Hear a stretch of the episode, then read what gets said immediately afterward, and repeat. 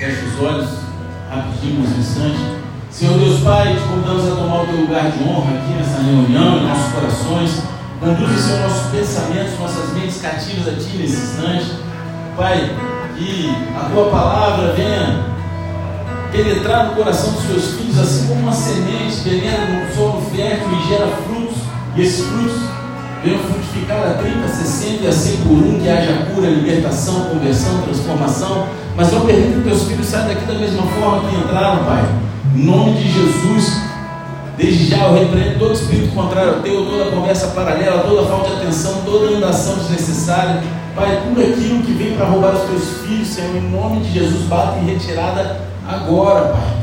Pai, mas eu clamo pela tua misericórdia, conceda nos céus abertos e manifesta a tua glória nesse lugar. Se você crê nisso, diga amém. amém. Igreja, a gente está agora na metade da nossa série né, da carta aos Colossenses. A gente está fazendo uma sériezinha. Pastor, mas é a primeira vez que eu estou aqui hoje, não tem problema, você vai entender. E aí, se você que né, te der aquele negocinho de pegar as pregações para trás, é só entrar no Spotify lá, no Google Podcast, no Apple Podcast, e procurar PR. Fernando Romero, as pregações estão todas lá, amém? Então a gente está aqui na décima mensagem da série desse livro Colossenses. E a gente disse aqui no início dessa série que a carta aos Colossenses ela tem dois temas principais. Amém? A primeira metade ela se concentra na pessoa e na obra de Cristo. E a segunda metade ela se concentra na nova vida do crente. Aquele que creu, aquele que entregou a vida, né? Ela tem a vida transformada, uma nova vida. E é aqui no capítulo 3 que Paulo ele faz a transição da doutrina para a aplicação, né? da, da explicação para a prática. E a gente analisou a base doutrinária para a vida cristocêntrica.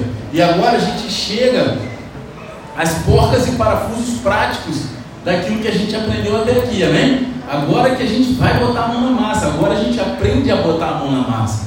E eu espero que você já esteja convencido do valor e da necessidade de ter uma vida cristocêntrica, de ter uma vida onde Cristo é o centro de todas as suas decisões, de suas buscas, de suas escolhas, né? E agora a gente quer ver como você realmente faz isso.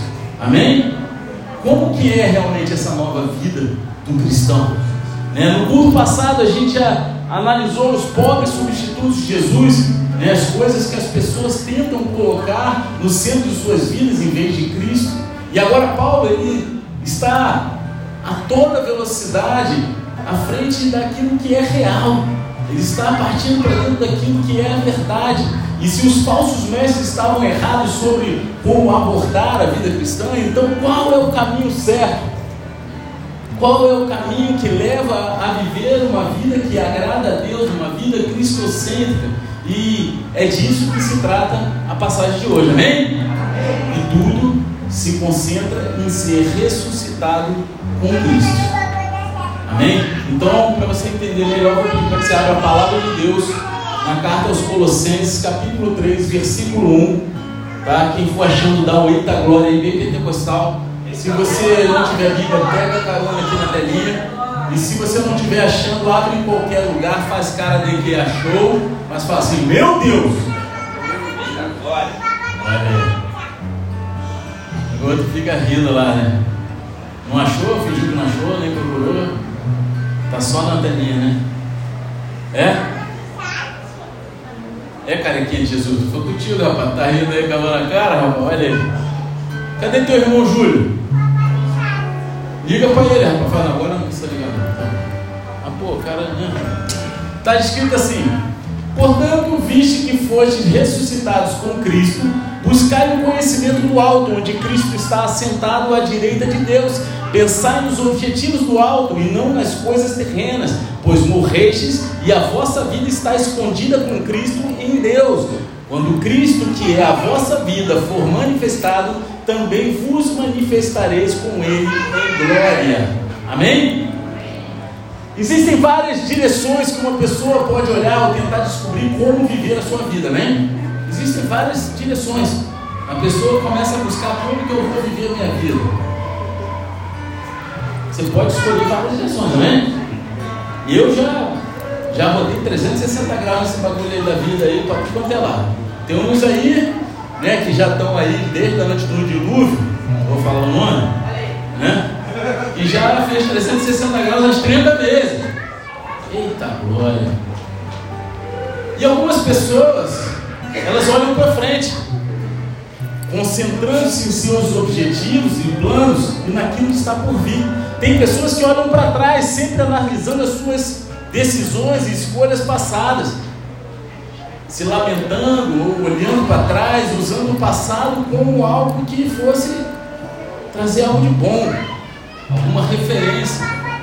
E algumas pessoas desqualificam outras pessoas na esperança de se sentirem melhor consigo mesmo.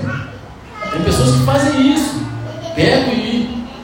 Né? E aqui ninguém, ninguém é assim, amém? Ninguém conhece ninguém assim, é só no mundo Marvel que acontece isso, amém? Não é isso? No mundo Marvel tem, aqui não.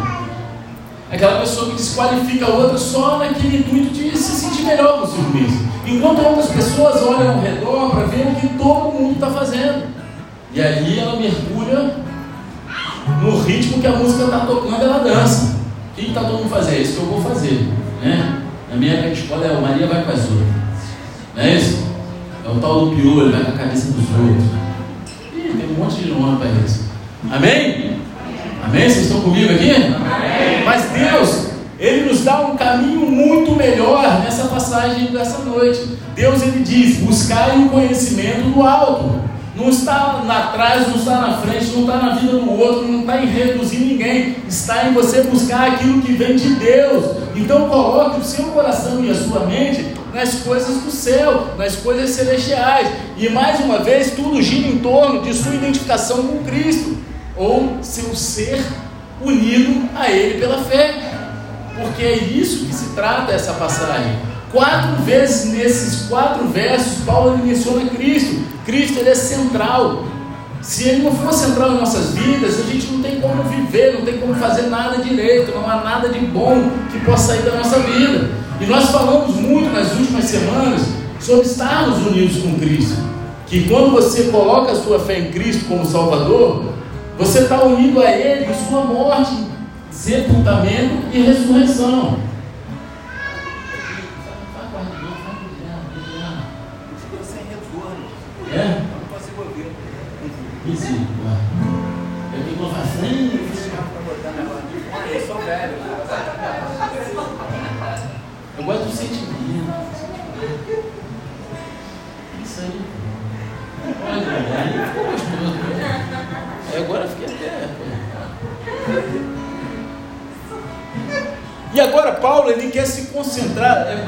Vocês estão rindo, é porque parece que não.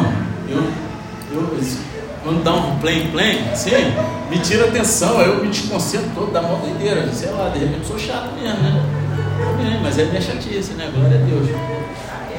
É? Então Paulo ele quer se concentrar especialmente nesse terceiro aspecto de ser ressuscitado com Cristo. E a ideia aqui não é apenas ser ressuscitado com Cristo da morte para a nova vida, mas ser ressuscitado com Cristo para lugares celestiais ser ressuscitado com Cristo para os lugares celestiais. Em outras palavras, ser ressuscitado com Cristo inclui tanto a sua ressurreição quanto a sua ascensão. Amém? Vocês estão entendendo? Amém. Não é abdução. Vão inventar isso aí por aí, não vão? Mas é ascensão. Seremos resgatados, seremos levados. Alguns serão deixados para trás. Né? Quem viu o Instituto Global, você viu aquela oração ousada do cara? Senhor, eu sei que a tua palavra está escrito que é 50%, né? Mas eu, eu, achei eu achei ousado. Ele falou, mas se puder, aumenta esse percentual para que menos pessoas fiquem. Sincera, oração sincera. Amém? Cara orou ali, né? O apóstolo Rina sempre escolhe um líder para orar no final. E ele escolheu o cara lá e o cara fez uma oração ousada, pedindo até para Deus mudar a Bíblia mesmo. Mudar aquilo que ele já falou na Bíblia, né? Não foi? Amém, o cara tem fé para isso, glória a Deus.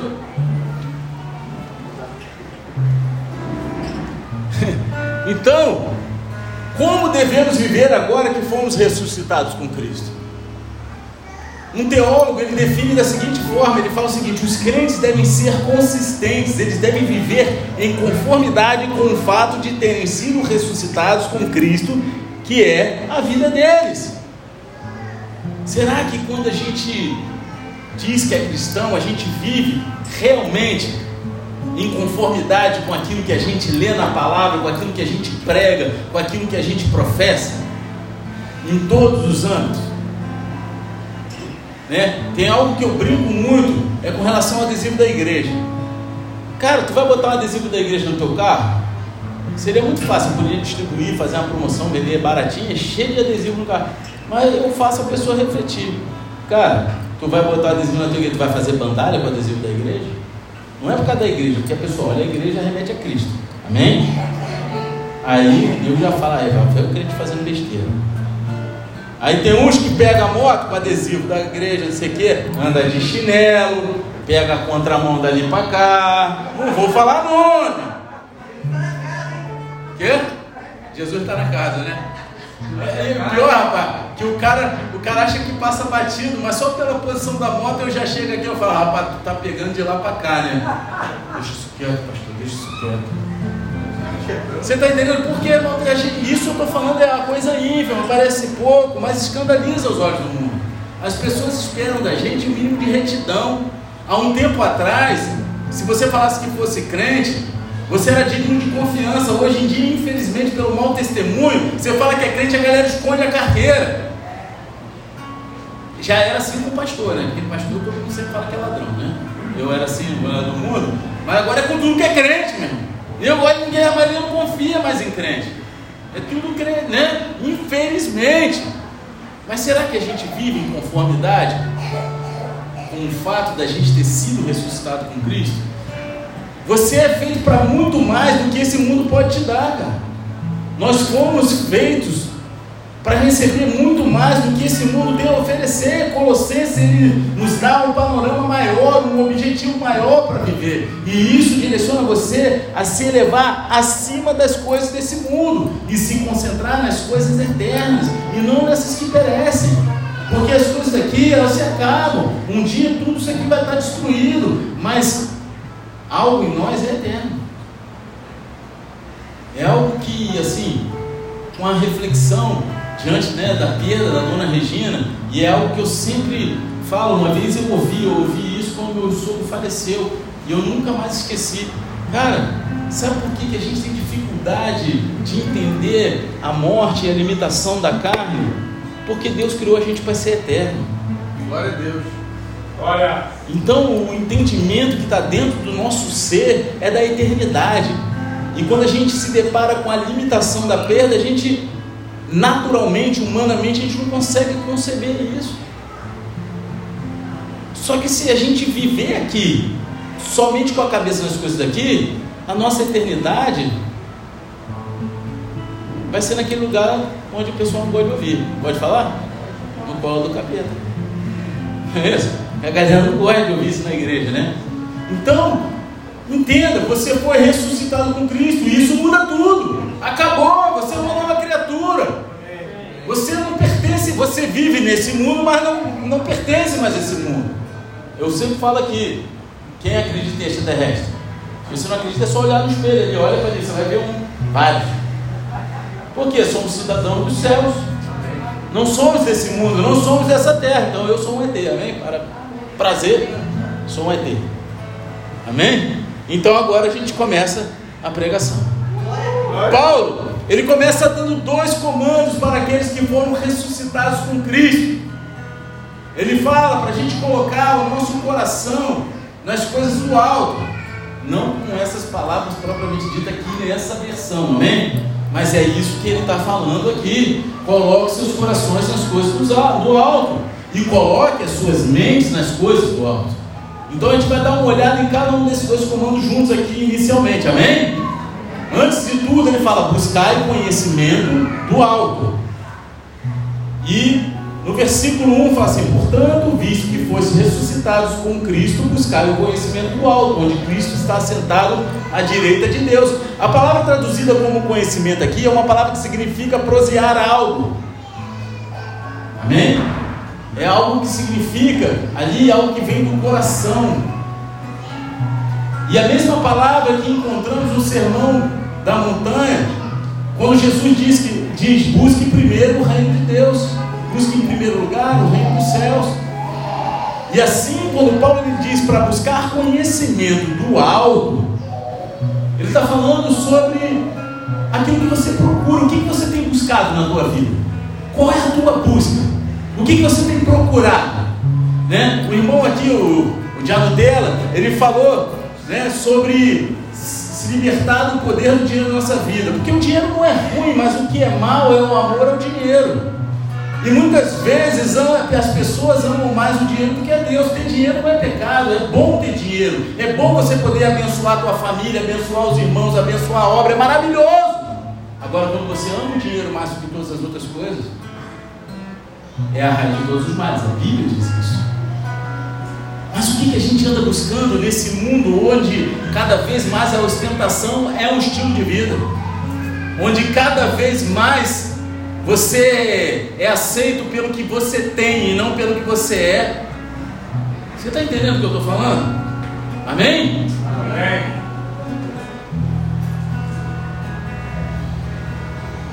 Ele está dizendo que como cristão, agora você tem uma nova direção e um novo objetivo. Você não deve mais procurar as coisas aqui da terra, mas você deve botar o seu coração nas coisas lá do céu nas coisas que não se corrompem, as coisas do alto.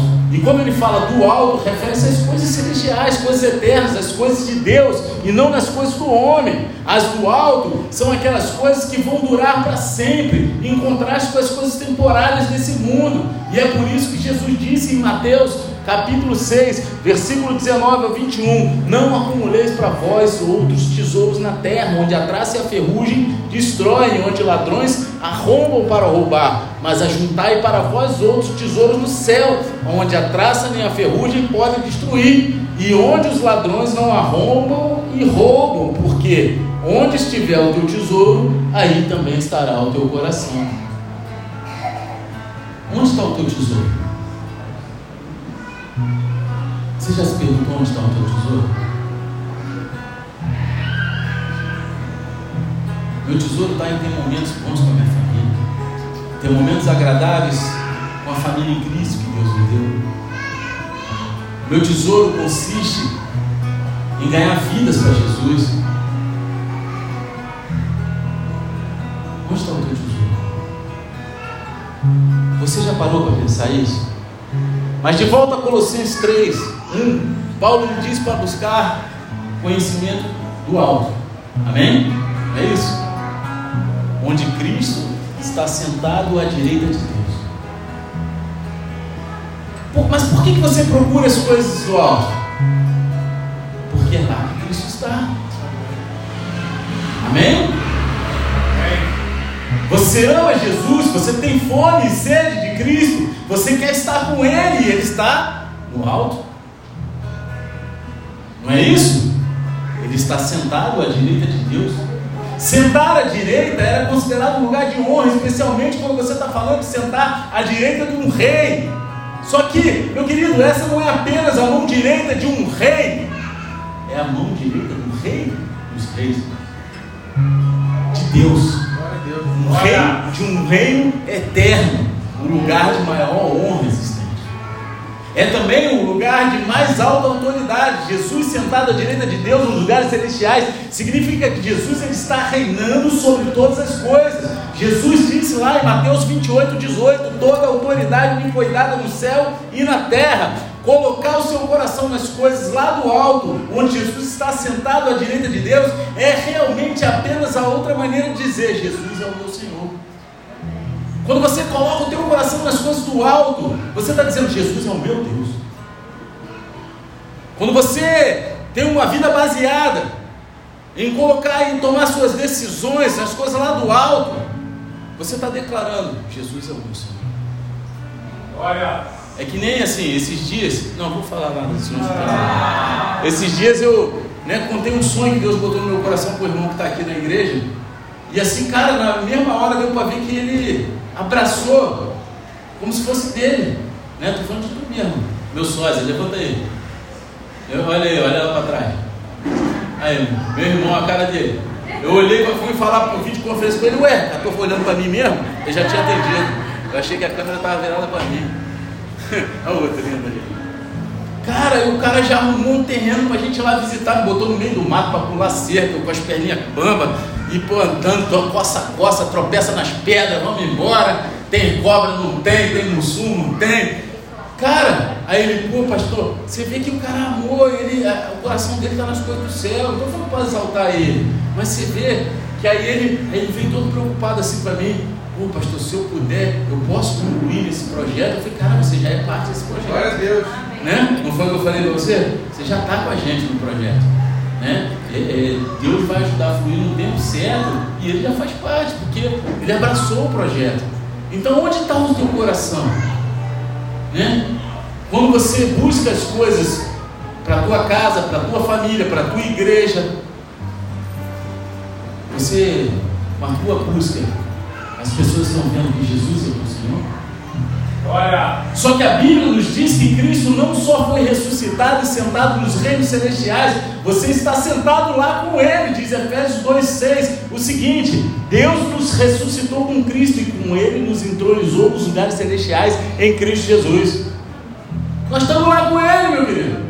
Esse era o momento que a igreja vinha abaixo, meu irmão. Era para todo mundo girar no manto aqui, manto do helicóptero, chutar as cadeiras, sair correndo e voltar, né? Porque continua muito. Né? Sai correndo, mas volta. Quê? O pastor foi embora, já contei 20 vezes. Isso aí ninguém quer saber mais não. Ah, vocês querem de novo, eu tenho o último culto. Eu, pô, eu, eu evangelizei um, um cara no, no, trabalho que eu, que eu trabalhava lá no, no Rio. E aí o cara se converteu, tal, né? Tava lá, foi para a igreja lá perto da casa dele, na comunidade, tal, aquelas igrejinhas do fogo, sabe? Isso aí. Aí ele, pô, depois de um tempo lá, ele voltou na segunda-feira, como é que foi? Oh, o ontem foi fogo, varão. Eu falei, é mesmo? Foi fogo. Eu falei, como é que foi? o pastor me deu uma oportunidade, eu comecei a pregar, meu irmão. Aí eu comecei a orar em língua. Ele saiu girando, foi embora pela porta, nem voltou mais. E a igreja foi abaixo. Eu falei, não tem palavra? Palavra, meu irmão, poder descer, não tem palavra não. Cadê o culto, meu irmão? Todo mundo girando no manto, dando cambalhota. O pastor foi embora, meu irmão. Acho que ele queria ver o jogo, tô brincando, senhor. Aí eu aproveitou o manto, vai embora, meu irmão, vai embora. Tô zoando, tá? Eu não podia perder essa oportunidade, né? Aproveitou, né? E meteu o. Vocês estão vendo, né? Vocês, vocês são fogo, Então, a gente está sentado lá no, nos lugares celestiais com Cristo, é o, é o que diz a palavra. Efésios diz que a gente está entronizado com Cristo. Amém? Então você foi liberto, você foi libertado de Satanás e do pecado. Você tem autoridade em Cristo que está sentado à direita de Deus. Amém. Olha. Caramba, a igreja, vocês estão vivos, vocês estão entendendo que está sendo pregado aqui? Amém. Deus está liberando e está falando que vocês têm autoridade, que vocês estão entronizados com Ele. Isso não é maravilhoso? Agora, se eu falar, tem um anjo nesse lugar, todo mundo vai abaixo? Misericórdia, a gente já pregou sobre isso, né? Teologia de anjos, adoração. Para com isso, né? A maior glória está entronizado com Cristo. Glória a Deus. Tudo isso remonta àquela imagem do seu batismo. Em Colossenses 2, onde Paulo diz o seguinte: Isso aconteceu quando foste sepultados com ele no batismo, e com ele foram ressuscitados mediante a fé no poder de Deus que o ressuscitou dentre os mortos. Quando você foi debaixo d'água no teu batismo, essa era uma imagem de você sendo sepultado com Cristo. Né? Você desce nas águas, pum, sepultou. Amém? Agora, quando você sai da água, é você que está sendo ressuscitado com Cristo. Olha! Amém? É por isso que algumas pessoas aqui a gente segura cinco minutos para dar. Né? Cinco minutinhos? Amém? Então você recebeu uma nova vida em Cristo com uma nova direção e um novo objetivo. Aquilo que você vivia até mergulhar, até ser sepultado, não tem mais nada a ver com aquilo que tem a ver com a tua vida agora que você ressuscitou com Cristo. Você saiu da água uma nova criatura. Amém? Amém. Eu gosto como um comentarista bíblico coloca nessa situação. Ele fala assim: estamos agora do outro lado do túmulo, estamos caminhando com Cristo. É como se você tivesse entrado num túmulo lá, tivesse um né? Vocês que gostam aí desses filmes, essa loucura. Então você entrou no túmulo, lá tinha um portal dimensional que te levava até Cristo. E agora você tem uma nova vida no multiverso e esse multiverso que faz caminhar em santidade com Cristo. É, é isso. Mas você gosta de Marvel, pô. É só ler com os olhos espirituais que você vai ver, cara. Entendeu? Não é isso? Multiverso.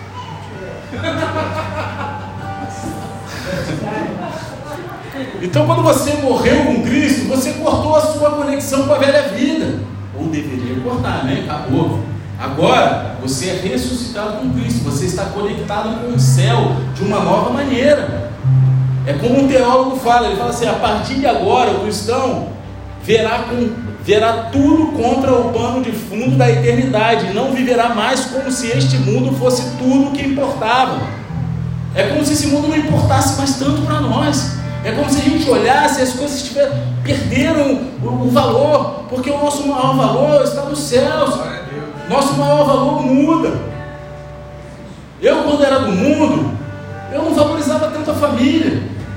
Eu tive que me converter, casar e aprender com a minha esposa a saber o que era viver em família. Hoje eu, eu amo minha família. Eu tenho orgulho da mulher que eu sou casado. Olha! Mulher batalhadora, mulher de Deus, coluna da minha casa, intercessora, deu dois filhos maravilhosos. Eu amo minha família. Sabe que hoje tem festa, né? Trocando esse elogio todo, né, Olha! É. Você gosta, né? Já mandei o recado, né? Já preparei o caminho, já tirei os pios da rosa para sacudir a roseira de madrugada.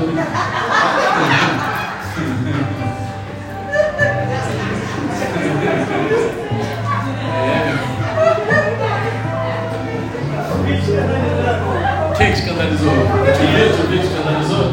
Pô, ah, cara, o cara escandaliza. Quem chegou aqui mais cedo? Oh, não, vou falar, vou falar. Hoje teve, hoje teve tratamento a preço popular aqui, de fisioterapia e tal. E aí eu tô passando aqui no corredor, eu tô escutando assim. Uh, uh,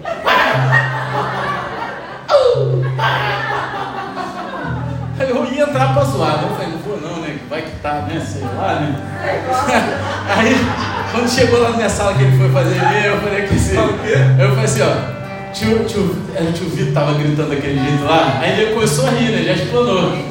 o cara fazendo a manobra dele, instalando ele. Uh, o coronel do exército, boladão. Uh, aí escandaliza que eu falei que ele sacudir a rosinha. Então, esse é o nosso primeiro comando essa noite, amém? Desde que você foi ressuscitado com Cristo, a gente deve buscar diariamente, 24 horas por dia, o tempo todo, um conhecimento do alto. Colocar a nossa mente, o nosso coração nas coisas que vêm lá de cima. Então, o segundo comando ele é semelhante. Pensem nos objetivos do alto. Né? Versículo 2 fala: Pensai nos objetivos do alto e não nas coisas terrenas. Esse comando é simples, direto. A palavra traduzida como pensai é uma palavra que significa definir a sua mente, ser sábio. Você está falando, cara, defina a sua mente. Defina a sua mente, seja sábio. Busca a sabedoria do céu.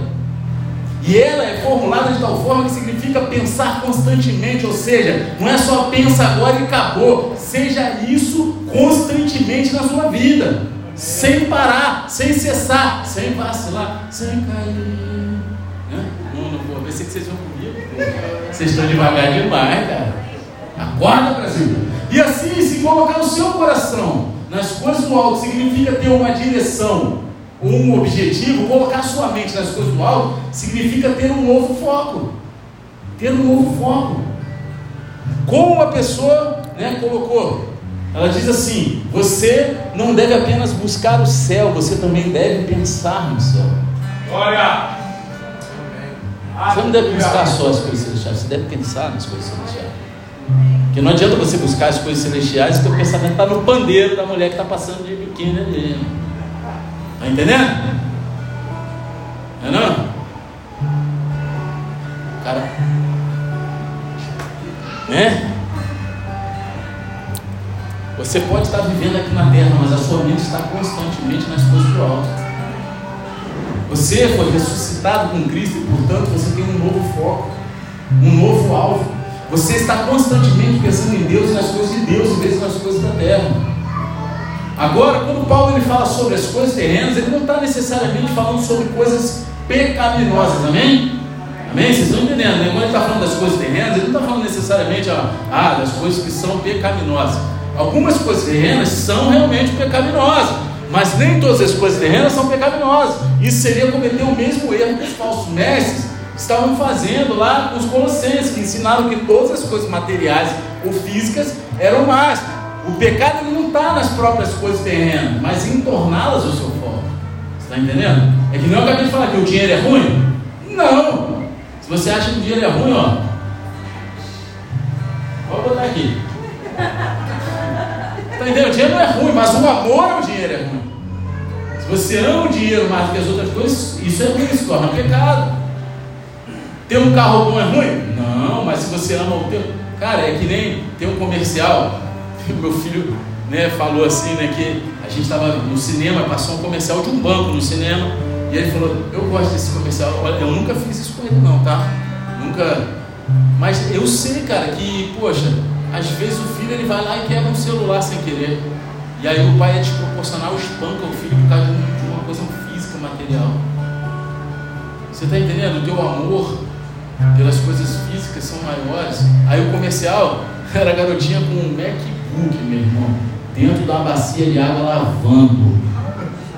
Ah, aí o pai olha assim. Aí ele abraça. Você está entendendo? Quais são os seus valores? Nem as coisas físicas são mais. Você está entendendo? Você ia se apegar, né? Mas agora de hoje em diante acabou, né? Quê? quebrado o vaso já há muito tempo. Já tinha quebrado o vaso faz tempo, né? Então, mas é disso que eu estou falando, cara. Às vezes a gente, o nosso ímpeto, a gente dá mais valor para as coisas materiais do que aquilo que realmente importa. As pessoas batem com o carro, aí pergunta se, se quebrou muito o carro, não pergunta se a pessoa tá bom não. Pô, você ficou, tá bem? Aconteceu alguma coisa? Não, e o carro, como é que ficou? Dá até um stickzinho. Não é? O cara fica com cara de demoniado, né? Meu irmão, o cara caiu de moto. Pô, mas a moto ficou bem? Ficou bem?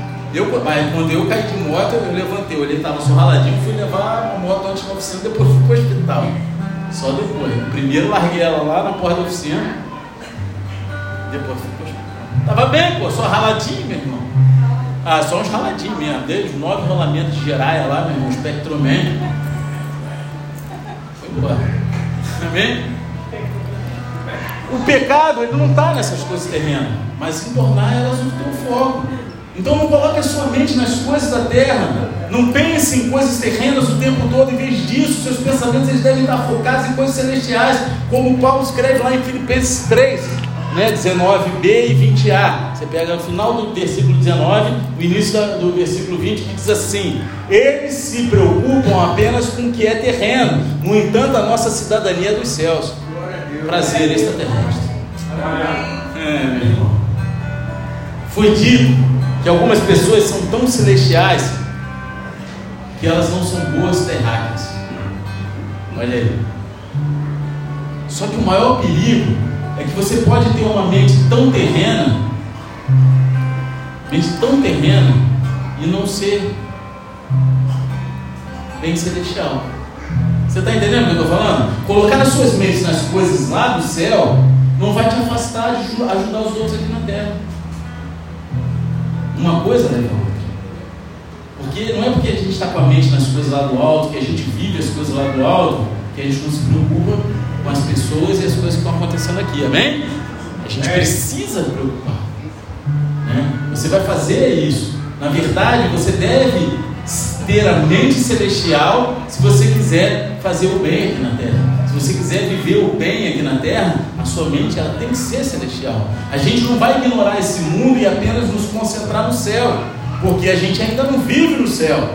E esse é o fácil ensinamento do dualismo, mais uma vez. Em vez disso, devemos ver esse mundo através da lente do céu, de uma perspectiva eterna. E isso realmente vai aumentar o nosso serviço às pessoas do mundo. Se a gente começar a botar nossa mente no céu e pegar uma lupa celestial e começar a olhar para as situações, para as pessoas com os olhos de Deus, é isso que eu estou falando, amém? Eu falei aqui do jejum que eu, que eu fiz há um tempo atrás. Acho que foi no último culto, não foi? Você não lembra, fica todo mundo olhando assim. Então eu vou falar, vou falar nada, você não quer saber, você não lembra? Ah, só metade da igreja quer saber.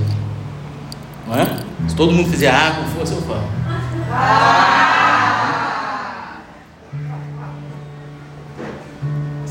devagar, cara. Vou ter que mudar a estratégia. Não, cara, que eu falei aqui que quando eu me converti, eu queria entender o amor de Deus.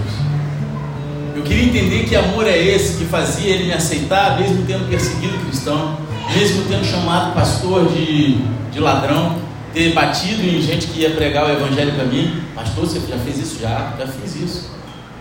E aí eu queria entender esse amor que fez Deus me aceitar, me resgatar, me salvar, me libertar, mesmo eu tendo sido isso tudo. E aí eu fiz um jejum falando, Deus, me dá o teu amor. Eu quero amar as pessoas com o teu amor. Cara, eu chorava no meio da rua, eu olhava para a pessoa e começava a chorar. Parecia que eu enxergava a alma da pessoa. E aí aquilo me doía, me doía. E aí eu fui falar com, com Deus, né? eu falei, Deus, e aí? Ele falou, isso aí não é, é nem 10% do amor que eu sinto por vocês. Olha! Que você não, não seria capaz de suportar o amor que eu sinto. Você está entendendo? Então, cara, a gente, quando a gente coloca a mente nas coisas do céu, a gente olha para as coisas aqui da terra com os olhos de Deus. Não é focar só nas coisas do céu e esquecer das coisas que existem nessa terra. Quando você se concentrar nas coisas do alto, isso vai revolucionar o seu pensamento. Você vai ter pensamentos bons, certos e dignos, em vez de se concentrar em grande parte do lixo que a gente coloca aqui na terra. Porque quando a gente se concentra no céu, a gente olha para algo e a gente busca espiritualmente o melhor, qual é a vontade de Deus. Mas quando a nossa mente está na terra, a gente só vê as coisas ruins e a gente deseja as coisas ruins. Vocês estão entendendo o que eu estou falando aqui? Sim ou não? Aleluia. É Paulo, ele escreve em Filipenses 4,8, concluindo, caros irmãos, absolutamente tudo que for verdadeiro, tudo que for honesto, tudo que for justo, tudo que for puro, tudo que for amável, tudo que for de boa fama, se houver algo de excelente ou digno de louvor, nisso pensai. E você também vai ver as pessoas ao seu redor de uma forma diferente, como Paulo escreve lá em 2 Coríntios capítulo 5, versículo 15 e 16. E ele morreu por todos, para que aqueles que vivem já não vivam mais para si mesmo, mas para aquele que por eles morreu e ressuscitou. Assim, de agora em diante, a ninguém mais consideramos do ponto de vista meramente humano, ainda que outrora tivéssemos considerado a Cristo, assim agora, contudo, já não conhecemos mais desse modo. Amém? Amém. Quando o seu foco está no céu, você vê cada pessoa à luz da eternidade. Você olha para o coração da pessoa, é algo que, né, que eu andei ministrando até né? Ontem eu passei o dia inteiro aqui na igreja, né? conversando com os diáconos aqui da casa. E é o que eu tenho, é o que eu tenho falado, é o que eu busco viver, é a personalização do tratamento. Na medicina isso não funciona, não é bom? Um remédio que você faz na farmácia de manipulação, ele faz mais efeito para você do que se você comprar um remédio direto na farmácia, pronto, que é para todo mundo, não é isso? que ali o médico faz a dosagem para você. Mas celestialmente isso é uma grande verdade também, porque eu não tenho como tratar todo mundo da mesma forma. Jesus, um deitava no peito dele, o outro ele chamava de Satanás, o outro chamava de incrédulo, e assim vai por quê? Porque cada um tinha uma vivência, cada um tinha uma, uma cabeça, o coração estava num lugar, então é a personalização do tratamento. A gente tem que olhar para as coisas, entender a vida de cada um e a carga de vida até aqui, para a gente poder cuidar das coisas. Você está entendendo? Quando o seu foco está no céu, você vê cada um à luz da eternidade, você consegue enxergar o interior e resgatar aquilo que está de bom dentro de cada um. Que aquilo que está de bom vem de Cristo. E a gente botar para fora, falar assim: olha, é isso aqui, ó. É isso aqui. Enquanto o mundo ele quer depreciar a gente, fazer a gente buscar as coisas desse mundo para a gente se achar, quando a gente olha com os olhos da eternidade e personaliza o tratamento, a gente rebaixa aquilo que é do mundo e põe para fora aquilo que é celestial. A gente traz as claras. Você está entendendo o que eu estou falando? Porque a pessoa ela vai passar para sempre, não a carne, ela vai passar para sempre no céu ou no inferno. Só tem esses dois lugares. Moisés lá atrás ele chamou a galera e falou: Meu irmão, tá vendo aqui? Só tem dois caminhos: um vai para a bênção, um vai para a maldição, um vai para o céu, outro vai para o colo do capeta. E aí, vocês querem ir para onde? Aí eu falo com Josué, eu e minha casa servirá do Senhor. Amém. Olha. Primeira Josué, primeira Josué, primeira João 2,17, eu falei Josué, ué, tá doidão aqui. Primeira João 2,17 diz assim: Ora, o mundo passa assim como sua volúpia, entretanto, aquele que faz a vontade de Deus permanece eternamente. Então, onde está o seu coração? O que, que você busca? Onde está a sua mente? O que, que você tem procurado? Não deixe o mundo influenciar o seu pensamento, mas deixe a sua mente ser transformada por Cristo e pela palavra de Deus. Deixe a sua mente ficar encharcada com as escrituras e com os pensamentos de Cristo. Porque desde que você foi ressuscitado com Cristo, você tem uma nova direção, um novo objetivo, um novo foco. Coloque os seus corações e as suas mentes nas coisas do céu. Não adianta colocar em outro lugar, vai dar errado vai trazer tristeza, melancolia, decepção. Vocês estão entendendo o que eu estou falando? Amém. E agora, esses que eu acabei de falar aqui, são comandos, direcionamentos muito grandes. Então, Paulo, ele nos segue para nós, nos dando três razões pelas quais você deve fazer essas coisas. E essas três motivações, elas são baseadas no seu passado, no seu presente e no seu futuro. Está entendendo? Estilo original? Está amarrado. Então, antes de tudo, a motivação do seu passado. Você morreu com Cristo. Olha! Isso é o que diz o início do versículo 3. Pois morrestes. Essas são duas palavras curtas que carregam um mundo de significado. Cristo ele não só morreu por você, mas você morreu com ele. Se você é cristão, isso é algo que já aconteceu com você. Se você é verdadeiramente crê em Cristo, isso já aconteceu com você. É uma ação completa no passado. Quando você colocou a sua fé em Cristo, você morreu e ponto. Não é assim? Olha! Quando você entrega a tua vida para Cristo, a tua vontade acabou, cara. Esquece. Né? Quem é que fala assim? Vira, né? Esquece. né? É como o pastor escreve. Ele falou assim: esse pastor, estamos mortos e vivos ao mesmo tempo. Mortos para pecar e vivos em Cristo. Acabou. Você morreu com Cristo para o pecado. Você morreu para esse mundo. Você morreu para a sua carne. Agora, você não vive mais você. Cristo vive em você. Olha, o passado, você morreu, acabou. Um grande teólogo e pastor ele compartilhou a história de duas irmãs que entregaram sua vida a Cristo. Antes de se tornarem crentes, elas viveram uma vida bem mundana e por isso não demorou muito depois que elas receberam Jesus, né? Elas vieram e receberam um convite para uma festa onde, digamos assim, o foco não era muito Jesus não, né? Era, o foco era outro. Só que como novas cristãs, elas responderam: Sinto muito, mas não podemos ir porque nós morremos recentemente. Será que quando você é convidado para algo no mundo, você dá essa resposta? estou falando que você nunca mais deve participar das coisas do mundo, mas tem lugares que não convém, vocês estão me entendendo, né? Amém? Amém. Será que você. Tem pessoas que estão dentro da igreja, mas o maior ciclo de amizades é mundano.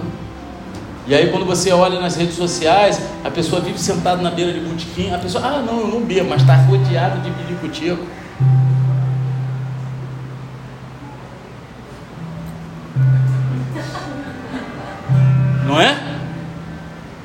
Aí, é festa junina pra cá, é carnaval pra lá, é não sei o que, domingo tá na igreja. Jesus está quebrando um vaso. Quê? Jesus está quebrando um Tá vaso. quebrando. Mas você tá entendendo? Não dá para viver os dois lados. Não dá para. Sabe? Elas conseguiram, elas entenderam, elas estavam colocando seus corações imensos nas coisas do alto. Mas por quê? Por causa de algo que aconteceu com elas no passado, elas morreram com Cristo. Então, meu querido, se você morreu com Cristo, já não cabe viver mais as coisas desse mundo. Eu ia até contar uma história aqui, mas não vou não, porque já está tarde. Ah, essa conversa foi bom. Quando eu me converti, eu bebia pra caramba. Eu tinha meus parceiros de copo meus amigos de infância. Pô, bebia mesmo. Eu era pô, cachaceiro. Logo no primeiro ano que eu estava indo para a igreja, o que, que acontecia? Quarta-feira é dia de jogo do Mengão. Eu ia só pro louvor. Acabava o louvor, ia pro botequim tomar cerveja e ver jogo do Mengão, meu irmão. Só que aí quando me posicionei mesmo, aí eu sumi dos bailes. Eu sumi dos meus amigos porque eu sabia que eu não podia estar lá, que eu ia vacilar. Aí daqui a pouco eu estou dormindo, três horas da manhã, o celular do meu lado, começa a tocar. Eu falei, caraca, morreu alguém, aconteceu alguma desgraça. Eu olho o telefone, era o meu amigo, né? De fã, meu companheiro de copo, que eu, eu larguei ele. Aí ele acorda, aí eu acordo, tendo, pô, vou passar lá correndo para atender o telefone. Ah, fala, rapaz, tá tudo bem? Aconteceu alguma coisa? Ele chorando. Ah, você me abandonou. Eu falei, rapaz, fala baixo, nem vai achar que até boiola, cara, para com isso. Pô, né, tô chorando aí por minha causa, para com essa coisa, rapaz. Isso, rapaz? Tá me estranhando? Ele, não, pô, tu me largou, cara, não sei o que. Eu falei, cara, não te larguei nada, cara. Entendeu? Agora eu tenho condições de viver. Antes, eu não, eu não sabia quanto tempo eu ia durar. Agora você vai ter um amigo por muito, muito mais tempo. Então, sempre que você precisar, você pode contar comigo. Eu não vou estar mais do teu lado nessas loucuras. Eu não vou estar mais do teu lado quando tiver bebedeira, quando tiver negócio de mulherada, quando tiver as patifarias. Mas você vai poder contar comigo em qualquer momento da tua vida. Eu vou estar sempre. Olha, Deus! Porque agora eu tenho outro coração, agora eu tenho outra mente. Você está entendendo? Porque se eu falasse, eu tô indo para aí, pronto, acabou.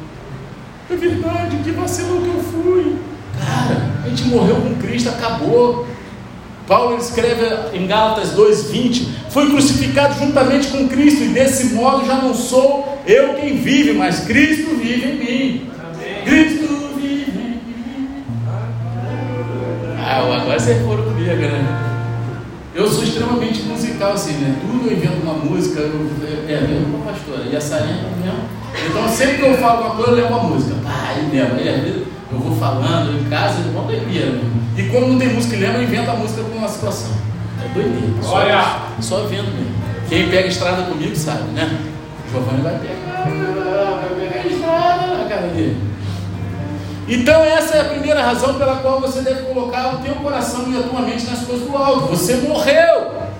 Quem morreu aqui? Olha! Pô, só metade da igreja está todo. Quem morreu?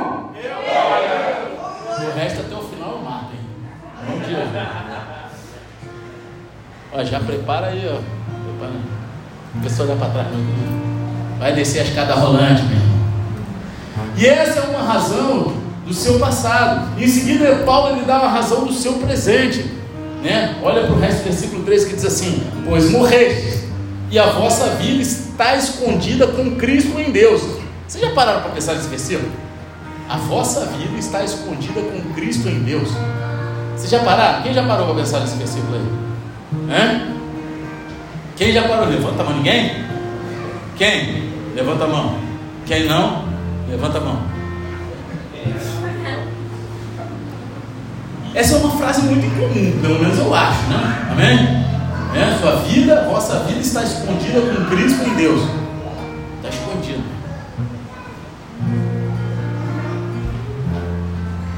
Então a gente precisa passar algum tempo destrinchando isso. O que, que isso significa? Em primeiro lugar, o fato da sua vida estar escondida com Cristo significa que você está seguro, está protegido. Para aqueles que gostam de jogar Free Fire, você está na safe.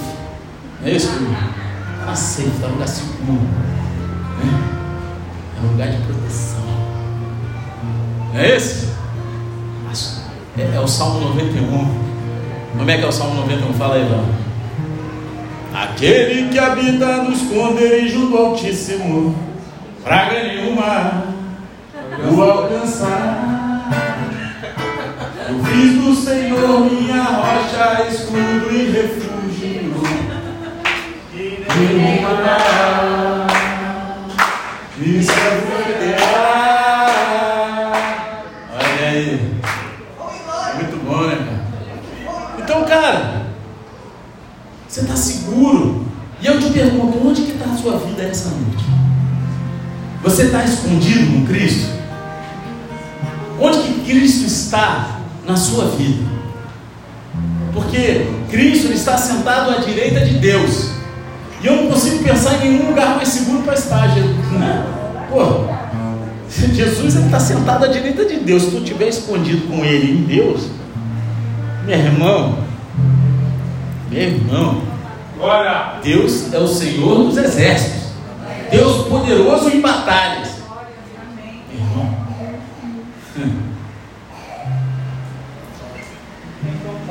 Na Bíblia eles andavam com espada de fogo, rapaz. Hoje em dia é com M16 flamejante. Com sangue, boladão, meu irmão. Cara, não tem como. Jesus disse em João 10: Eu lhes dou uma vida eterna, e elas nunca perecerão. Tampouco ninguém as poderá arrancar da minha mão. Meu Pai que as deu a mim é maior do que todos. Ninguém é capaz de arrancá-las da mão de meu Pai. Eu e o Pai somos um. Olha! Aleluia. Observe que quando a sua vida está escondida com Cristo, ninguém pode tirá-lo da mão de Cristo e ninguém pode tirá-lo da mão do Pai. Cristo e o Pai são um só. Ambos seguram você em suas mãos, o que significa que você está seguro, está protegido. É como Paulo escreve em Romanos 8,39: Nada pode nos separar do amor de Deus que está em Cristo Jesus, nosso Senhor. Nada nos separará do amor de Cristo. Nada. Então, esse é o primeiro sentido da palavra escondido. Eu sei que tem uns gordinhos aqui que falam escondido, já pensa no escondidinho, né? Escondidinho de carne seca e tal, mas não, não tem nada a ver. A sua vida ela está segura em Cristo, é isso. Ela está segura, é o Salmo 91, né? Sabe aquela, aquela tia que tem, né? aquela Bíblia grande, aberta, geralmente está no Salmo 91 ou 23, né? Mas está no 91 lá ler. E aquilo ali é a segurança. Você está num lugar de segurança com Deus. E então o segundo sentido para a palavra escondida é que o mundo realmente ele não entende o seu relacionamento com Deus através de Cristo. E quando você morre fisicamente, o seu corpo é enterrado no chão e escondido da vista de todos. Então, quando você morre com Cristo, você está sentado nos reinos celestiais e sua vida é escondida com Ele. Não tem nada a ver. Entendeu? E o mistério é ainda maior do que isso, porque a sua vida não está apenas escondida com Cristo, mas com Cristo em Deus. Jesus orou em João 17: Não oro somente por esses discípulos, mas igualmente por aqueles que vierem a crer em mim, por intermédio da mensagem deles, para que todos sejam um. Pai, como tu estás em mim e eu em ti, que eles também sejam em nós, para que o mundo creia que tu me enviaste. Esse aqui é, é uma das partes que eu mais amo da Bíblia. É daí que eu tirei o somos um, né? Paulo depois repete, fala, somos um, tal, não sei o quê. Mas esse é o principal, onde Jesus fala que é através da nossa unidade que o mundo vai crer que Deus enviou Jesus. Então, você está escondido em Cristo e em Deus. O Pai está em Jesus Jesus está no Pai. E você está no Pai e no Filho. É um mistério e aqueles que não conhecem Cristo não podem compreender. Só aqueles que têm a mente. Aonde? Nós mesmos mal conseguimos entender, não é verdade? A gente que caminha, lê a Bíblia, às vezes é difícil para a gente entender, não é verdade? Amém ou não? A gente fala, que doideira é essa, meu irmão? Que doideira! Mas a sua vida está escondida com Cristo em Deus então, essa é a segunda razão pela qual você deve colocar o seu coração e a sua mente nas coisas do alto. A sua vida está escondida com Cristo em Deus. Você está seguro, você está protegido. Nada pode separar do amor de Deus que está em Cristo Jesus, nosso Senhor. Por que, que você deveria colocar o seu coração e a sua mente nas coisas do alto? Nós olhamos para uma razão do seu passado, para uma razão do presente, mas agora a gente vai olhar baseado uma, uma, uma razão baseada no seu futuro. Amém? Amém ou não? Glória! Amém. Versículo 4: Quando Cristo, que é a vossa vida, for manifestado, quando for futuro, também vos manifestareis com Ele em glória. Vocês estão compreendendo o que está escrito aqui? Você morreu com Cristo no passado. Sua vida agora está escondida com Cristo no presente. E no futuro, você vai ser manifesto com Cristo em glória. Se é para Jesus, aplaude a igreja.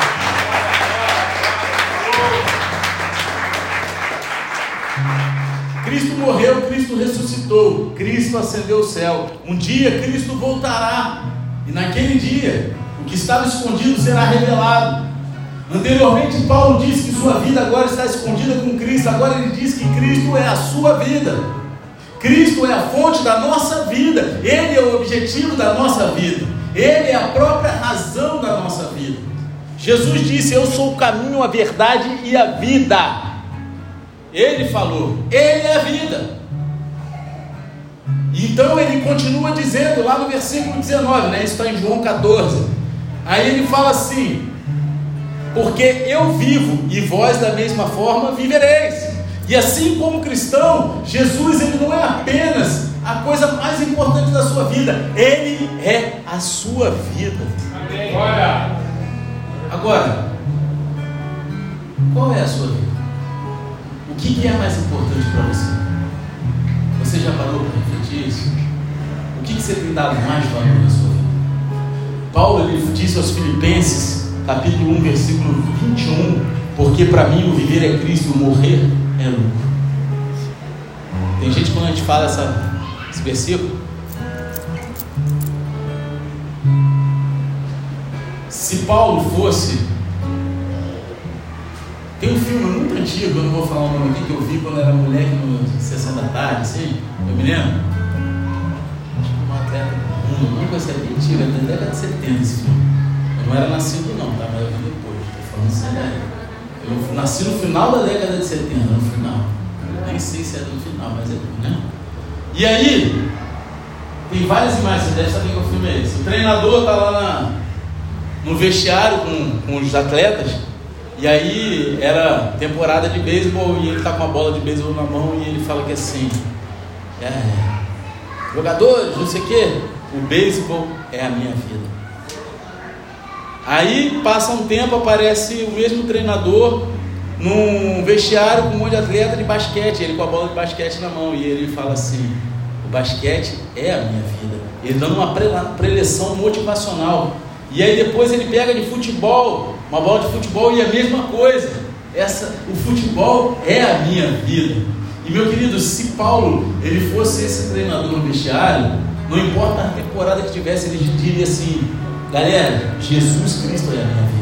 Amém. Você está entendendo? Então não importa o que você esteja passando, não importa se você está jogando futebol, beisebol, se você está lutando jiu-jitsu, judô, se você está é, trabalhando, se você está sendo pai, se você está sendo marido, se você está sendo filho, Jesus Cristo tem que ser a sua vida. Amém. Se você é cristão, então Cristo é a sua vida.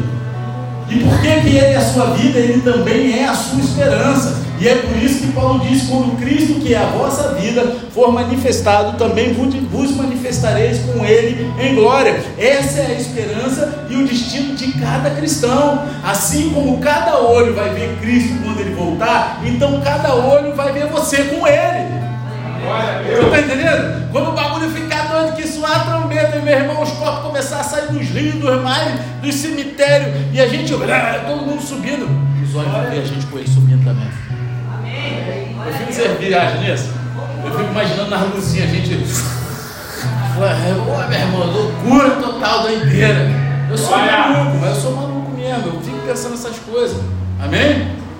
Vocês não pensam nisso, não? Não? Aquilo que estava escondido vai ser revelado. Aqueles que riam de você, zombaram de você por você ser cristão, eles vão ver a realidade da sua fé finalmente. A sua fé será justificada diante do mundo inteiro. Portanto, cara, não se preocupe de estar do lado errado da história. Preocupe-se em estar do lado errado da eternidade. Isso sim. Aleluia. Sabe? Eu quero estar do lado certo da eternidade, lá no alto. E aí falar com o irmão, o irmão Lázaro, ainda bem Eu vou morar no céu. Vai! Não é assim? Não é assim? 1 João 3,2 diz assim: Amados, agora somos filhos de Deus e ainda não se manifestou o que havemos de ser. Todavia sabemos que quando Ele se manifestar, seremos semelhantes a Ele, pois o veremos como Ele. Como Ele é. É que o exemplo Olha. do outro lado aqui. Veremos como Ele é. Segunda Tessalonicenses fala sobre o dia em que Cristo veio para ser glorificado em seu povo santo. Capítulo 1, versículo 10. Cara, que maravilha. Deus ele vai levar um bando de pecadores como você e eu, e ele vai nos glorificar com Cristo. Ele vai pegar um bando de pecador maluco igual a você e eu. Olha para o lado aí, vê se tem cara de pecador maluco. Ah. Ele vai pegar a gente, vai levar para o céu, vai glorificar a gente, meu irmão. Ele vai levar a gente com ele, cara.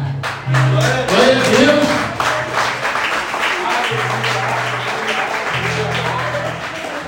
Tá acabando, tá acabando, tá acabando. Graças a Deus. Agora o McDonald's já está aberto, mas vocês vão dar moral no tropeiro, hein? Hum, 10 real? É 10 real. Boladão, né? boladão. Né? Quem que fez? Rosana, de Minas. De Minas, cartinho de Minas, pô. Eu já comi, já comi. Vou querer, vou ter que querer. Mais no coração. Quando Cristo for revelado em glória, você vai ser revelado junto com Ele. Olha. A sua vida está totalmente ligada a Cristo. Então, lembre-se de uma coisa: você está unido a Cristo pela fé. Então, o que acontece com Cristo acontece com você também, meu querido. Aleluia. Você está entendendo? Cristo morreu, significa que você morreu com Ele. Cristo ressuscitou, então você ressuscitou com Ele. Cristo vai aparecer em glória e você também vai aparecer em glória com Ele. Você está unido a Cristo não apenas em sua morte, sepultamento e ressurreição, mas também em sua ascensão e retorno. Glória a Deus. Baixa a cabeça, fecha os olhos, fica de pé. De olhos fechados em nome de Jesus. Glória.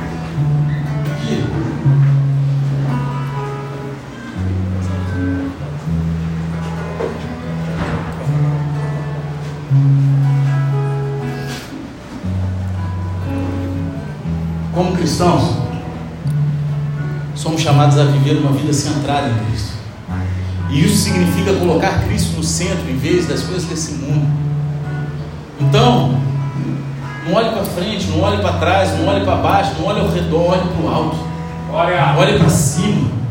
Como cristão, você tem uma nova direção na sua vida. Coloque o seu coração nas coisas do alto. Como cristão, você tem um novo foco. Se concentre nas coisas do alto. Como cristão, você tem uma nova autoridade. Você foi ressuscitado com Cristo, que está sentado à direita de Deus. E como cristão, você tem um novo destino, uma nova esperança. Quando Cristo aparecer, você aparecerá com Ele em glória, glorificado. Você está com Cristo ou contra Ele? Jesus disse que aquele que não está com Ele está contra Ele. Mas quando você coloca a sua fé em Cristo, você está com Ele todo o caminho.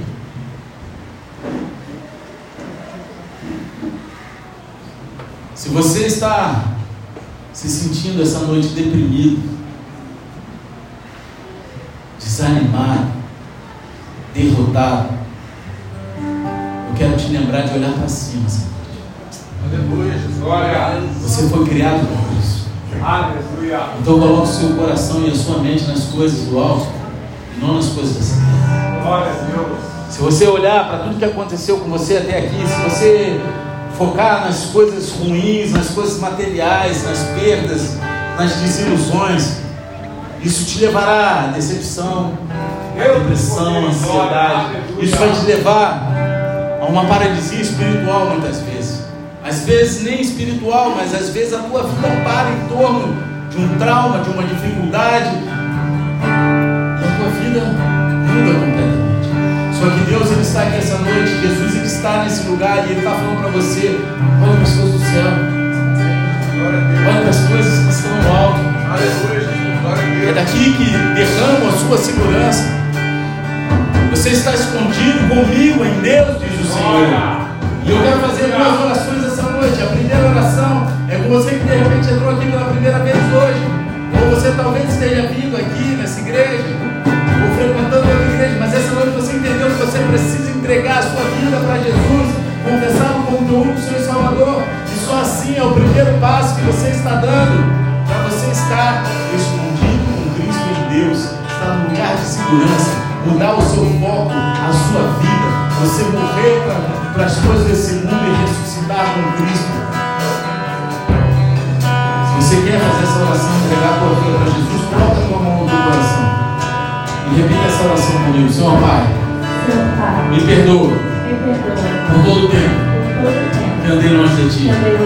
Mas essa noite Mas nessa noite eu entrego eu entrego meu coração meu coração ao teu altar e reconheço que reconheço Jesus Cristo, Jesus Cristo, aquele que morreu na cruz por mim e mim, ao terceiro dia ressuscitou. É o meu único, É meu suficiente Senhor e Salvador. Pai, escreve meu nome no livro da vida e me conduza à eternidade. Em nome de Jesus. Amém. Ô João, bota a mão no teu coração, Senhor Deus Pai. Eu apresento essas vidas aqui no teu altar. São filhos e filhas se arrependeram,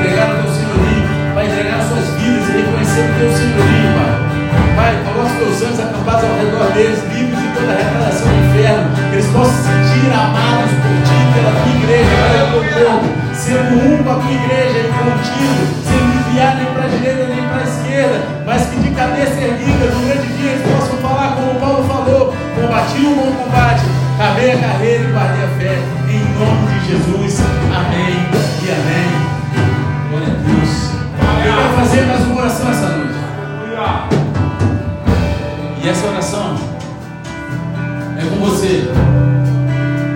Você tem vivido uma vida que parece que está arrastada, está difícil. Você não desviou, você não está desviado, não.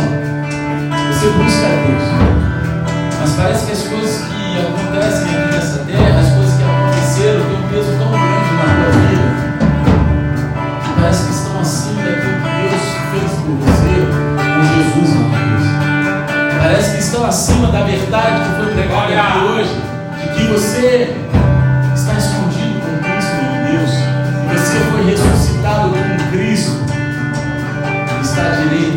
dois pais no lugares celestiais. E Deus, Ele quer te chamar essa noite para um lugar de refrigério. Ele quer te mostrar que nele há segurança, nele há conforto. Que ainda que o pau esteja quebrando do teu lado, ainda que pessoas te decepcionem, ainda que você se sinta agredido, ainda que você seja atacado, ainda que a tua família esteja em pé de guerra,